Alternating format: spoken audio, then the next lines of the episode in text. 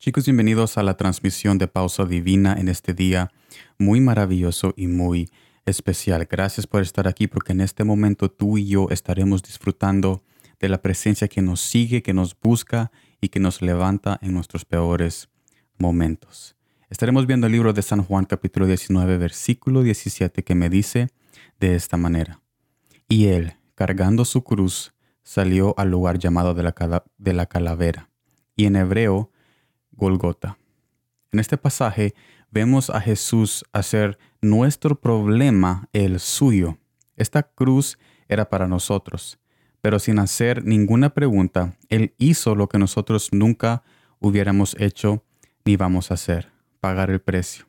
Entonces surge la pregunta, ¿por qué es que preguntamos demasiado y no confiamos lo suficiente? Si el peor problema lo hizo su problema, ¿por qué entonces dudamos que Él no quiere involucrarse en nuestra situación? No estamos para confiar en lo que pensamos de la situación, más bien en lo que Jesús quiere hacer. Nuestra mente muchas veces se apega a el pasado y en nuestro, y en nuestro fracaso, pero Jesús nos invita a que confiemos en Él que Él ya hizo por nosotros, o sea, que, confiemos en lo que Él ya hizo por nosotros, que es dar su vida por cada corazón que está escuchando esta transmisión. Mire lo que dice San Juan capítulo 19, versículo 18.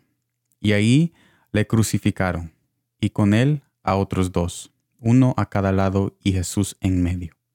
Saber que, saber que sin pedir permiso Él hizo lo imposible, cuánto más ahora que somos fruto de su aflicción, si pedimos ayuda a Él, nos ignorará?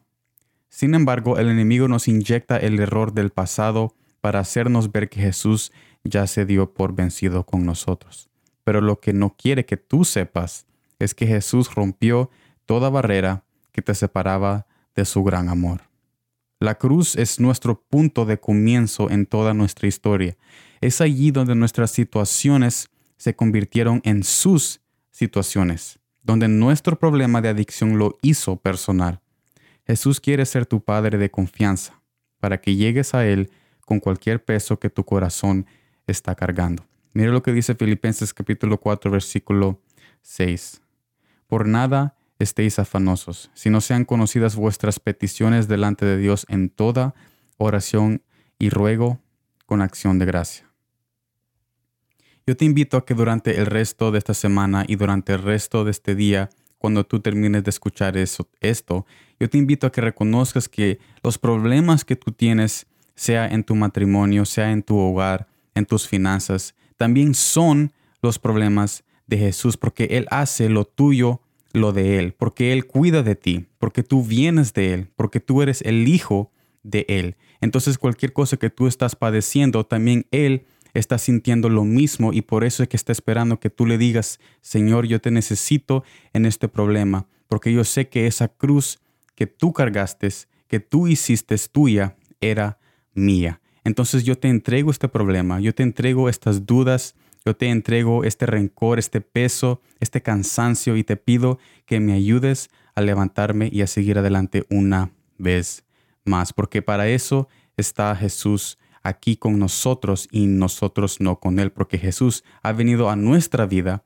y nosotros tenemos que reconocer esto, que Él quiere estar con nosotros y que Él quiere hacer nuestros problemas sus problemas para que Él con su soberanía y con su poder pueda arreglar cada problema que tú le entregas a sus manos. Y aun cuando ves que los problemas no se arreglan, déjame decirte de que tu corazón que es el problema más grave que Él ya resolvió. Cuando tú te das cuenta de que aunque los problemas exteriores no se van, pero tu corazón tiene esa paz porque lo que Jesús quiere es arreglar esa condición de corazón que tú tienes cuando estos afanes de la vida llegan a tu vida y quieren trastornar lo que Jesús hizo en la eternidad en el cielo, que es crear tu corazón y cada emoción y pensamiento que tú tienes que te conecta nuestro Padre Celestial. Así que yo te invito a que sigas adelante. Yo te agradezco por estar aquí. Yo bendigo tu familia, tu hogar, tu matrimonio y tu trabajo y espero